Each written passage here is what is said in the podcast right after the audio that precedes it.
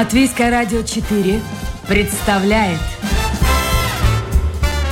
Александр Алексеев авторской программе Александр Студия.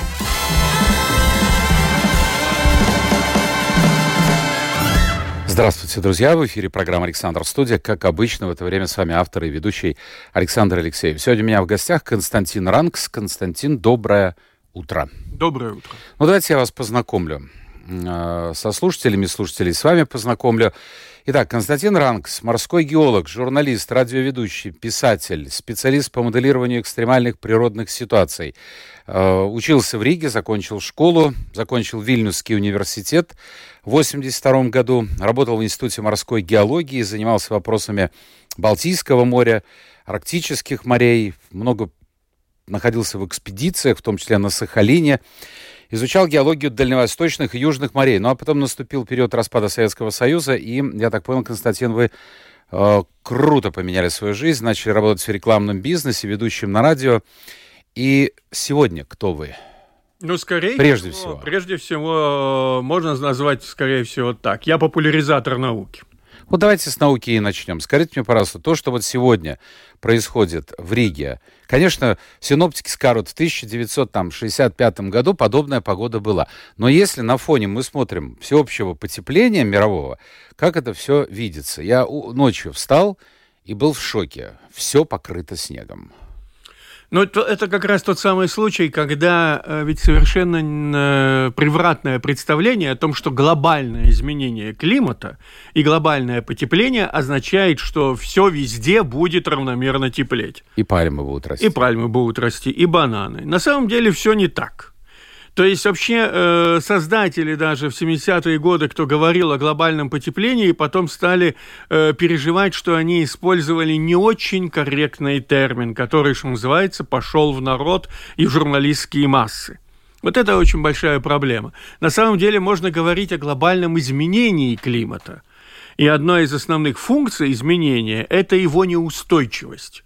То есть на протяжении достаточно долгого времени, вот голоценовый период, это после последнего оледенения 9 тысяч лет назад, напомню, что даже 4 тысячи лет тому назад, там, где мы сейчас находимся, в центре Риги, вообще море плескалось. Ну, это 4 тысячи. Да. А 9 тысяч лет назад еще ледник уходил. Там э, гигантские потоки воды, там, где вот Гаусская долина, долина э, реки Даугау. Ну, в общем, короче говоря, но все-таки за это время какой-то климат устаканился, так скажем. И тут последние вот реально две сотни лет происходит большое количество выбросов, выбросов углекислого газа, других парниковых газов, и начинается резкое потепление. Ой, слушайте, я с вами не соглашусь. Константин, ну посмотрите, вспомните свою молодость, детство.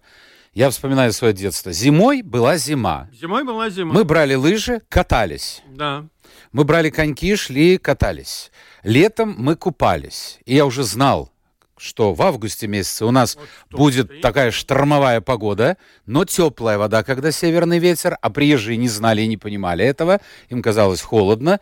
Все было понятно, логика игры была понятна. Март месяц еще лежал снег, ну, но, но вот сейчас, сейчас все вот смешалось. Это и дело, что когда э, где-то перелом начал э, ощущаться где-то в 90-е годы. И вот когда он стал реально ощущаться, до этого были только такие цифровые модели, по большому счету. Вот тогда-то и спохватились о том, что происходит. Понимаете, это можно сравнить как? Это можно сравнить с качелями, которые начинают болтаться непонятно как. То есть, э, по большому счету, вот эти изменения полградуса, градус, но это средняя величина, средняя температура по больнице. А факт заключается в следующем. У вас может быть очень тепло в декабре, или вот, например, как вот э, финны, опять же, э, были в шоке, когда в 2015 году в декабре температура была 7 декабря выше, чем температура 7 июня. Понимаете? И вот это все летит в тартарары. страшно жить вообще стало. Понимаете? Мало того, э, увеличивается количество осадков, увеличивается, повышается температура не, но не за счет лета, вот в, наших, в нашем угу. регионе, а за счет зимы. Зима исчезает. Конечно, в ней будут про периоды очень холодные. То есть получается как? В тепло, тепло, тепло, сплошная такая, знаете, каша. Потом бамс, и в течение недели минус 25, минус 30. Потом опять быстро все оттаяло и опять.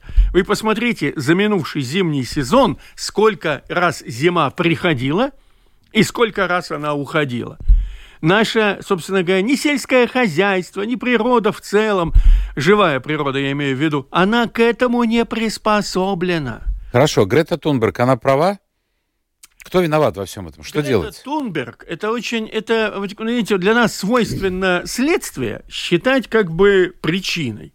Грета Тунберг сказала то, о чем специалисты долбят довольно давно. Но их никто не слушал, или почти никто не слушал. Знаете, вот я бы не сказал, что их никто не слушал. Их слушали в том числе э, э, руководители государств, об этом шли дискуссии. Вот, например, э, в 2008 я тогда, в 2008 году или в 2007, например, в России вышел э, оценочный доклад изменения климата. Вы знаете, этим докладом можно убить человека на раз, потому что это толстенных три дома, а, очень толстые, толстые, как Библия, полностью забиты графиками.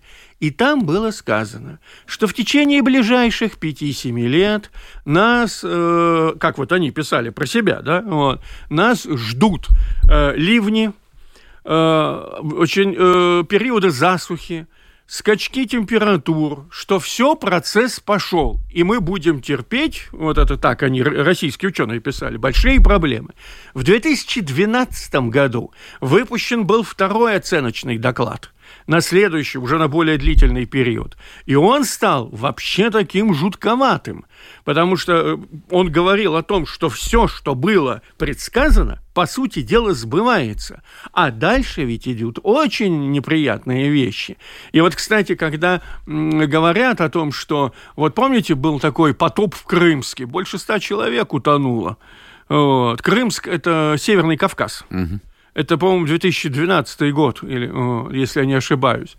Э, и очень часто коллеги-журналисты, э, я тогда писал для «Слона», «Слона.ру», Nature Republic, вот, эм, и многие коллеги-журналисты говорили о том, что ну вот, э, никто ничего не знал, там, как все плохо, ну, по обыкновению, да.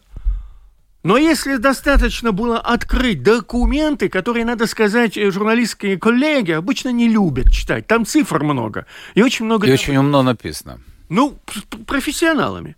И вот когда начинаешь читать, вот, то смотришь и видишь, господи, в начале того года э, предупреждал э, МЧС на основе вот этих исследований. Потом, э, оказывается, были конференции специалистов, которые говорили, что в грядущем сезоне будут э, усилиться э, дожди, дожди будут залповые, то есть вот не было, не было, а потом сразу потекло. Это то, что угрожает Риге, кстати и тому месту, где типа мы тропических дождей. Ну, типа тропический да. дождь, когда очень много воды падает в течение очень короткого, короткого времени, да. И что вот эти ставки, которые были построены, их давно никто не чистил с 91 -го года, а они должны были брать на себя вот эту лишнюю воду. А они все, простите прощения, загажены, э, стоки загажены, там сараи поставлены, вот, хотя раньше это не допускалось. В результате произошло переполнение и все такое прочее. Хорошо. Я напомню, друзья, у нас... То же самое, прошу прощения, да. такие же документы, я смотрел, были и по Германии, и по Италии, и по Франции. То есть э, предсказание того, что может быть потенциально, оно есть. Мы не умеем предсказывать дату, и в этом головная боль. Я, например, бросил геологию после того, как предсказание, в котором я участвовал, сбылось, и стоило 2000 человеческих жизней. Хорошо, у нас в гостях Константин Ранкс, ученый и журналист. Это программа «Александр Студия». Если у вас есть вопросы, в интернете домашняя страничка Латвийское радио 4, программа «Александр Студия». А, кстати, у вас есть книга э, «Пустыня Россия», так называется, и касается она катастрофических всех этих изменений. Так а что нас ждет впереди? Ну, допустим, смотрите, у каждого э, региона свои опасные вещи. Нас ждет в числе прочих, вот самое то, что вот... Ну, давайте Латвию, потому что Лат, это вот ближе к телу, Латвию, конечно. И, будем, и, и в пределах, условно говоря, ну, ближайших лет 20-30, да? Так вот, первое, э, что, э, это э, скачки засуха, наводнения. Вот все. Но наводнение это серьезное наводнение? Сухо, сухо. А понимаете, что такое серьезное наводнение? Мы же как себе представляем? Бурные потоки.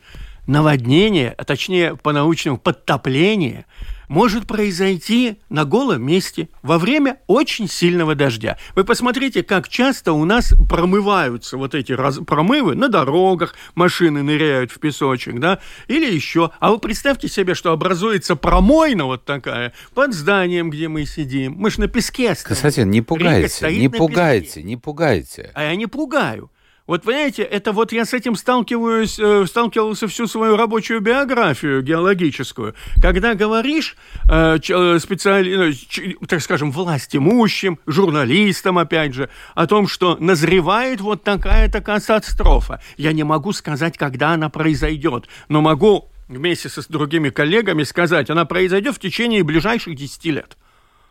Я представляю себе, сейчас человек сидит дома, где-нибудь живет на 10-12 этаже, слушает и думает, мать честная, ну ладно, машина попадала в яму, а весь дом, когда уедет туда. Вот проблема-то заключается... Что ж делать-то ему? Проблема заключается в чем? Вот смотрите, вы... ведь самое, что еще коварное, количество воды за год может измениться незначительно. Ну, посмотрите, вот как раз вы упоминаете нашу молодость 50 лет тому назад. Что было тогда? Тогда шли осенние тягучие дожди. Мерзкие. И, мерзкие, да, да. да. И можно легко посчитать, сколько выпадало вот этой самой воды на один квадратный метр. И эти ручейки потихонечку, спокойно втекали в нашу канализацию ливневую, да, вот эту решеточку, угу. и все благополучно стекало в Даугаву и уходило в море. А теперь представьте, что вот как у нас уже такое бывало светит небо, приходит офигительная туча, поток воды, и вот этот, условно говоря, двухнедельный, а не дай бог там еще месячный запас выпадает в течение, в течение короткого времени. В воде деваться некуда. Но вода, как и электрический ток, она дорогу найдет всегда. И она сначала попадает вот в эту решетку, но у канализации этой ливневой есть определенное сечение. Она не может пропустить больше воды, чем может. И все, эта вода начинает идти в подвалы, она начинает размывать песок под э, дорогой где угодно. Ей нужно уйти, великая сила гравитации ее тащит. И поскольку ее много, а вы помните со школы, что какая сила у воды? Она тяжелая, килограмм воды, э, литр воды – это килограмм, а там выпадают сотни, тысячи тонн. Хорошо, получается так – Что, господи, боже мой. Ой. Ладно, это э, пройдет время, я думаю, наши внуки как-то решат да, эту какие проблему. внуки? Это все гораздо быстрее. Быстрее? Это сейчас думать о том, какая должна быть ливневая. Ну хорошо, но посмотрите, какая интересная вещь. Ученые предупреждали, вы говорите, я не спорю, наверняка они предупреждали, но они не смогли или не захотели, или, ну, наверное, все-таки не смогли достучаться до общественного мнения. Вот эта маленькая девочка, которую как только не называют, но тем не менее она стала символом вот этой борьбы. То есть она а, обратила внимание широких масс на то, о чем вы сейчас говорите.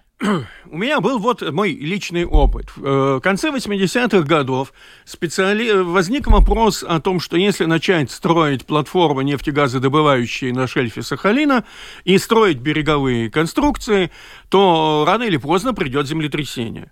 Очень мощный институт морской геологии Академии наук СССР тогда, на, там же на Сахалине, провел сейсмические исследования. И результаты были очень-очень тревожные. Говорилось о том, что в течение ближайших 10 лет на северной части острова произойдет мощное землетрясение.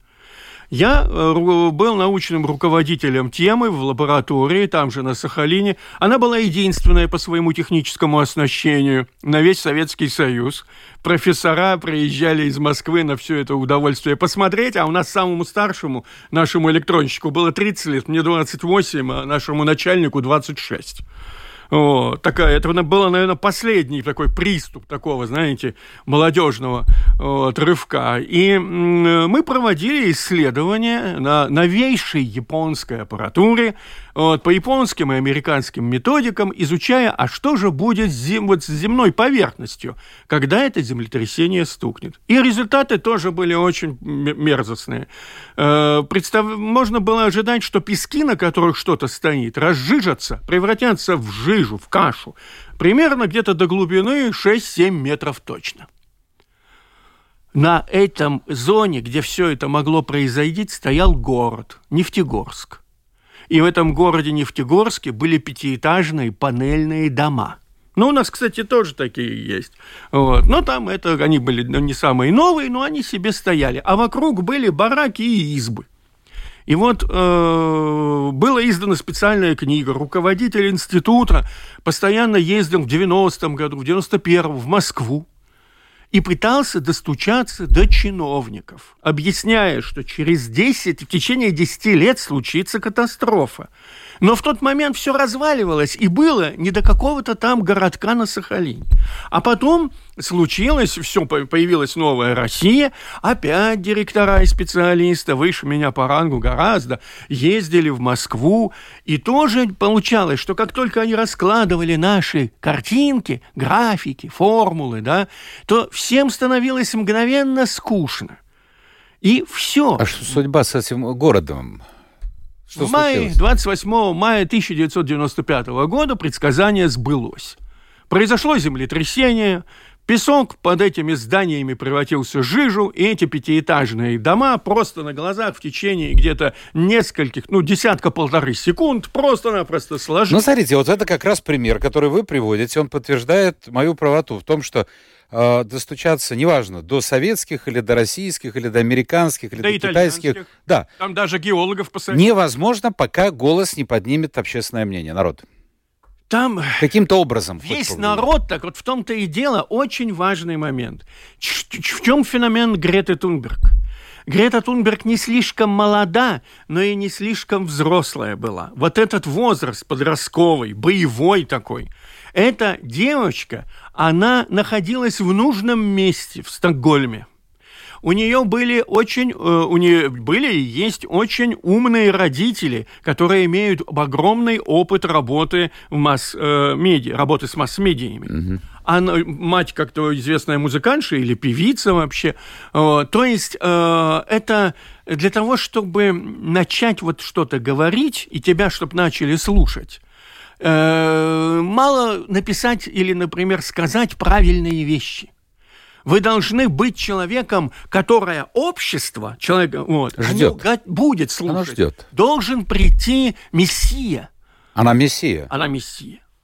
Она в тот момент, Хорошо. она была один из пророков, потому что она сказала то, что люди хотели слышать. И слова, при, про, э, э, голос ребенка, в словах ребенка зиждется истина. Хорошо, но вот она и э, те, кто последовали за нею, они же все-таки влияют. Посмотрите, вот Трамп. Трамп вышел, а потом пришел Байден, и он сказал, нет, ребят, мы будем бороться, мы будем бороться. Потому что он, я не знаю, или он умнее Трампа, или Трамп в большей степени бизнесмен. Но вот как вы думаете, мировые э, гиганты, страны крупнейшие, они э, прислушиваются вообще голосу народа? Или, или нас ждет судьба вот этого города, о котором вы только что рассказывали? Я довольно пессимистичен в этом э, отношении. Я считаю, что они будут тогда прислушиваться голосу народа, когда понимают, что это не грохнет их бизнес. То есть... А не будет ли это поздно?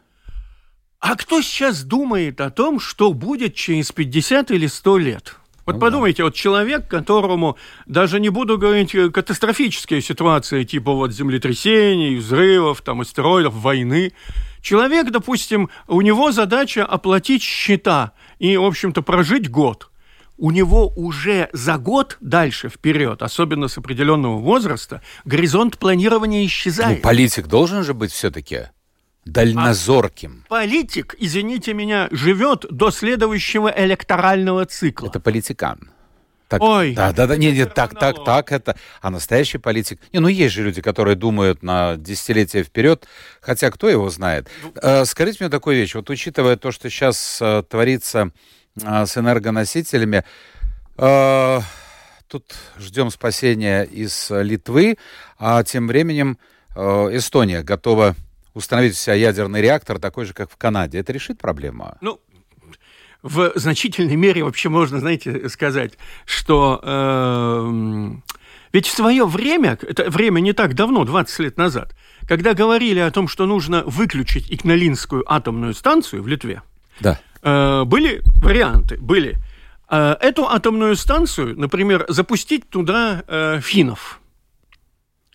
У финнов стоит атомная станция Ловииса – которую построили советские э, специалисты э, в конце 70-х годов. Как работало, так и работает. Но там реакторы другого типа, ВВР, да, вот, они гораздо безопаснее, чем, чем РБМК, как бы считается. Но важно другое.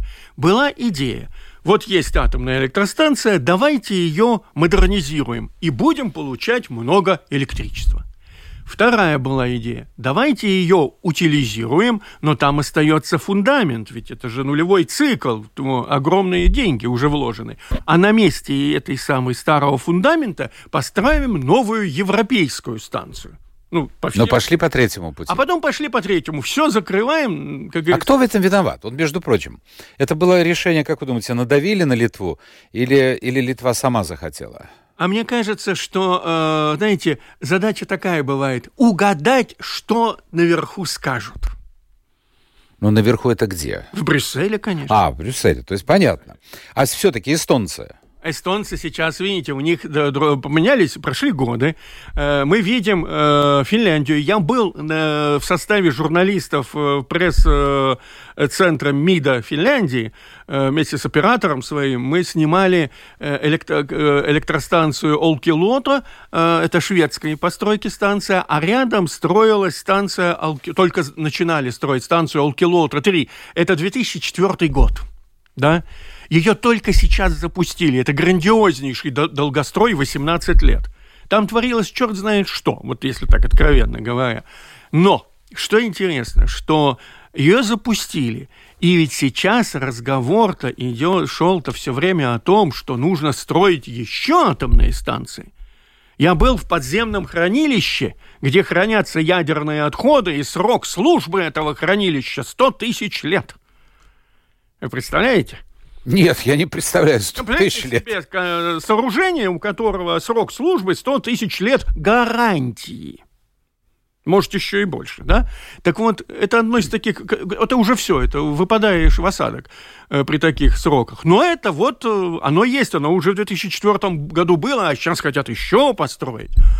Так вот, э, эстонцы, они видят финский опыт и понимают, что финны были правы, когда говорили о том, что дело не в... Не, дело в том, что надо строго соблюдать инструкции. Строго соблюдать инструкции. И если, как мне говорил инженер, он говорит, сказано повернуть гайку три раза с усилием в 30 ньютонов, то вот это должно быть не 4 раза и не 20 ньютонов. Вот как написано в технической документации, так и делайте. И вот, кстати, на наш вопрос, а что вы скажете про советскую атомную станцию, а он-то на шведской работает, mm-hmm. этот инженер, он сказал, хорошая станция. Он говорит, там просто все делают по инструкции. А вот как бы намекалось на то, что он в Чернобыле делали не по инструкции. Вот, и получили. Чем закончил? Получили. Хорошо, ну будут эстонцы, как думаете, строить? Я думаю, что это очень интересная идея идею, о которой говорили наши... А что такое, извините, канадский? Вот что это такое канадский? Ну, во-первых, то есть разные виды топлива, да, mm-hmm. есть просто реакторы, работающие на разном виде топлива. Вот есть вариант канадский, вот, они там менее обогащенное топливо. Э, канадцы тоже большие специалисты, они свою систему разработали и строят ее. Но тут идея э, не в топливе в основном, а идея в том, что э, это не как бы завод такой большой, да, вот, а это... Э, сам реактор представляет собой такую, знаете, батарейку которую мы опускаем в достаточно глубокую шахту, ну, несколько десятков метров, может, сотни, mm-hmm. да, опускаем, и туда из этой э, батарейки идет холодная вода, а с другой стороны перегретый пар. Эта батарейка вот, что бы ни случилось, она может сама по себе только сделать одну вещь – остыть, остановиться. То есть при любом неправильном внешнем воздействии, отсутствии подачи воды и прочее, она просто остановится. А э, пока она работает, она дает наверх горячую перегретую воду, наверху стоят турбины – которые вырабатывают электричество. Вот стоит такая батарейка под землей, или генератор наверху, и все у нас из-под земли прет э, энергия, что называется. И когда заканчивается через там, 5, 7, 8 лет заканчивается батарейка, специалисты извлекают всю батарейку, не топливо из этой mm-hmm. батарейки, а всю батарейку. Грузят ее, увозят на специальный завод, да, который разберет этот реактор, вытащит сам топливо, ну, в общем, сделает все в нормальных э, условиях, и это будут делать специалисты, которые сами ее и снарядили, эту батарейку. И по инструкции. А, да, и по инструкции. А на место этого опустят другую батарейку. Хорошо. Константин, сколько времени займет, если эстонцы будут строить, и насколько это решит? Ну, это тогда решит проблемы не только нашего региона, наверняка. Ну, это очень удобно. В принципе, такие батарейки можно, и такие станции можно поставить в разных местах нашего нашего региона, и тогда это действительно будет. Но дело все в том, что и в Канаде, и в США, где это все разработано, э, пока что еще серийных станций нет такого типа. Это все э, как раз рассматривается, э, в частности, знаю, в США, американскими э, надзорными органами, чтобы дать разрешение на строительство вот, ну, и mm-hmm. начать эксплуатацию. Но я думаю, что как только такое будет сделано, желающих э, иметь такие батарейки, сразу выстроится целая очередь. Но это вопрос не этого десятилетия. А что будет сейчас? А что более сейчас, это вопрос тоже очень... Труба не имеет пропускной способности, той, которая может покрыть всю необходимую э, потребность, во-первых, в Латвии, я имею в виду из Литвы. Э, что, что делать? А, во-первых, там мало того, тут Если говорим о газе. Во-первых, э, там же э, терминал, который проводит дегазацию природного, это сжиженного газа, угу. он же тоже имеет свои определенные возможности. И, допустим, уже специалисты, я читал, говорят о том, что ну, не рассчитано на то, чтобы закрывать все три страны. Литву закроет, а остальным что получится. Но якобы мне сказали, э, теоретически объема может хватить. Но вот как раз, как раз диаметр трубы не позволяет прогонять. Ну, ну, ну, ну а что нам ждать-то? Подождите. ну, есть какой-то выход Цена растет, будет расти цена. Ну, ну, есть какой-то предел, понимаете? Ну, вот в какой-то предел. Вот, вот и дальше думать надо, что будет, будет происходить дальше. Ну, потому что, например, разговоры про щепу, о том, что щепой спасемся, да, это же, во-первых, сразу возникает вопрос, а где щепу брать в нужном количестве? Вот, это тоже, как говорится. Константин Ранкс у нас э, журналист и ученый в программе «Александр Студия». Я слушаю вас, Константин, и э, смотрю на вопросы. Но у нас еще есть, хотя времени не так много. У вас есть э, книга, она называется «Мировая ой, 11 лет тому назад вышла, а, в России называется «Мировая война 21 века». Куда катится наша цивилизация? Правда ли, что человечество стремится к новой мировой войне? Вот то, что происходит сейчас в Украине, это как-то связано с вашими предсказаниями? Очень печально, но это примерно то же самое. Слушайте, что-нибудь хорошее можете сказать вообще? Да. Дело все в том, что, знаете, кому-то нужно было жить в городе Помпеи в 79 году нашей эры, когда взорвался Везувий. Всегда. Вот э, кто-то, кому-то ведь приходит такая судьба оказаться в таких тяжелых, э, в такие тяжелые времена. Тут вопрос вот опять в чем. О том, что ведь когда писал я это, я же, как говорится, это же не была моя билетристика. Я слушал, читал э, книги, в том числе вот эти вот отчеты, которые, знаете, публикуют на формате PDF. Угу которые нудно читать. Ну, вот читал. Их надо смотрел, открывать, да, и все это, конечно. И получалась очень интересная вещь. Еще 12 лет тому назад, еще 12 лет тому назад, э, например, геологи, российские геологи, говорили о том, что это ненормальная ситуация, когда политики почему-то до сих пор, говоря о России, имеют в виду по количеству природных ресурсов Советский Союз. Вот, вот э, Я вот сейчас на канале «Грянул Граем» веду передачу «Громология». Она у меня тут несколько недель назад, мы говорили как раз об очень интересном документе, легальном, открытом документе. А, отчет счетной палаты эм, э, Российской Федерации, который был сделан за прошлый год о состоянии. И там были любопытнейшие цифры которые, кстати, за 12 лет почти что не поменялись. Ну хорошо, вы можете объяснить э, ваша точка зрения? Ваш взгляд, вот сегодня утром, идучи на программу, я слушал Глеба Павловского, мужик умный. Может, нравится, не нравится, но умный мужик. А, там тоже поднималась эта тема. И многие политологи не могут ответить на вопрос, а зачем Путину эта война? Вот есть какое-то объяснение?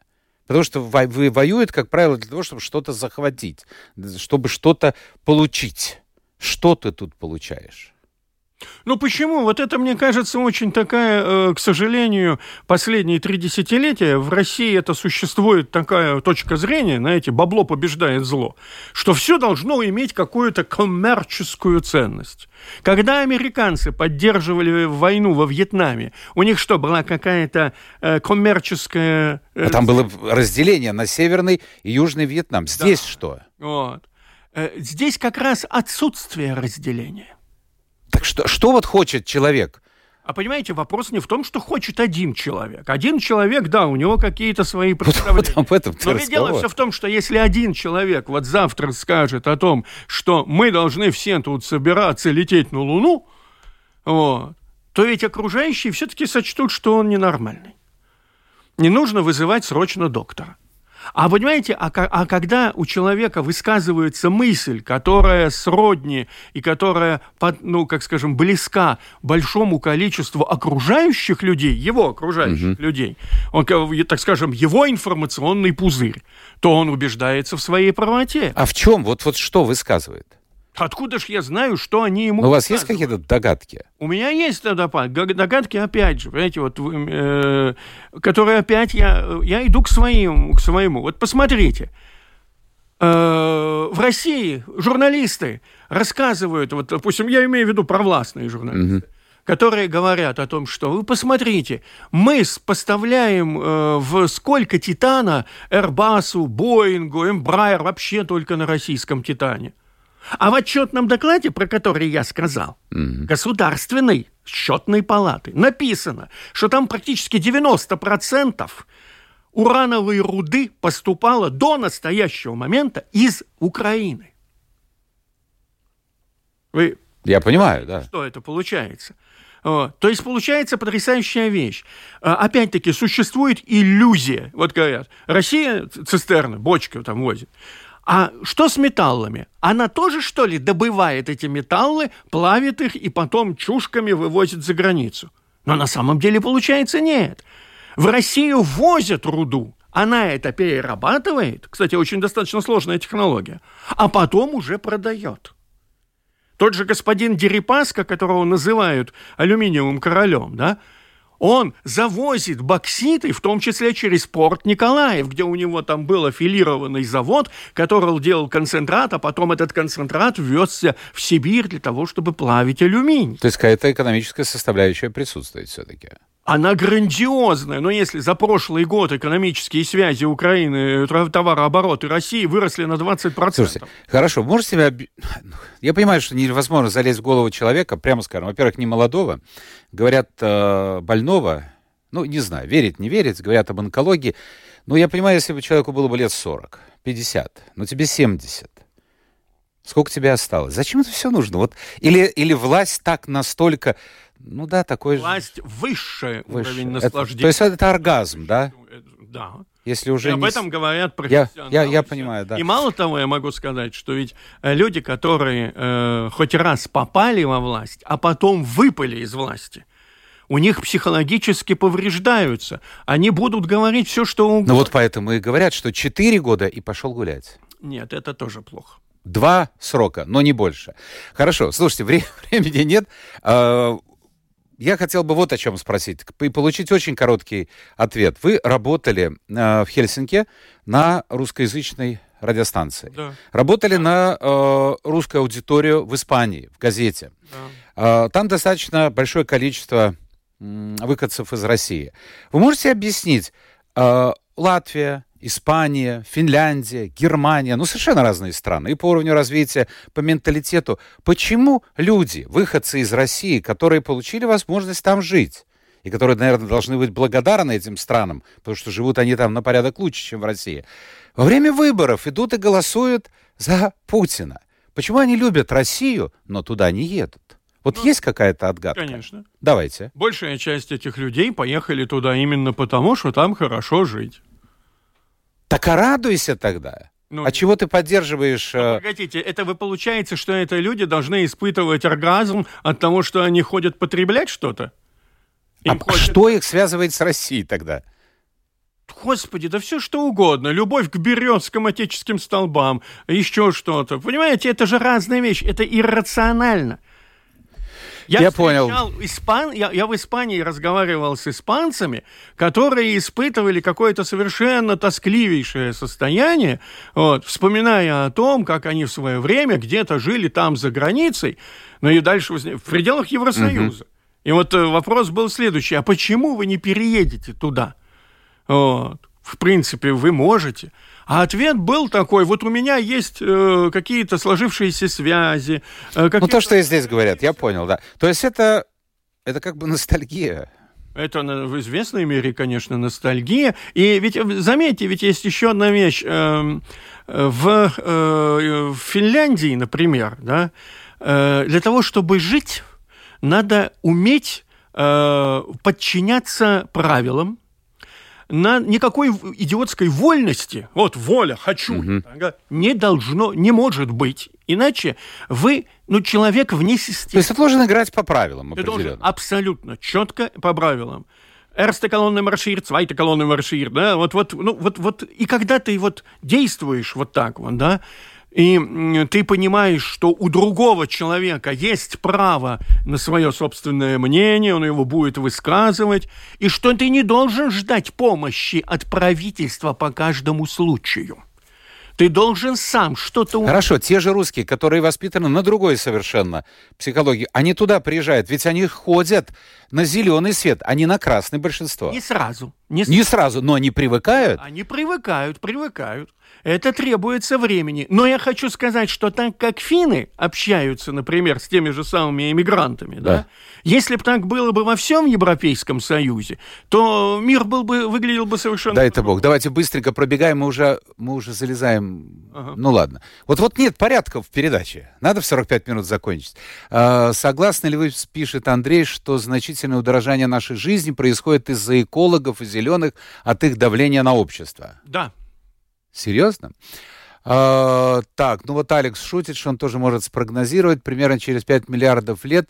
Ну, он, он не верит э, тому, что можно так далеко прогнозировать и так надолго.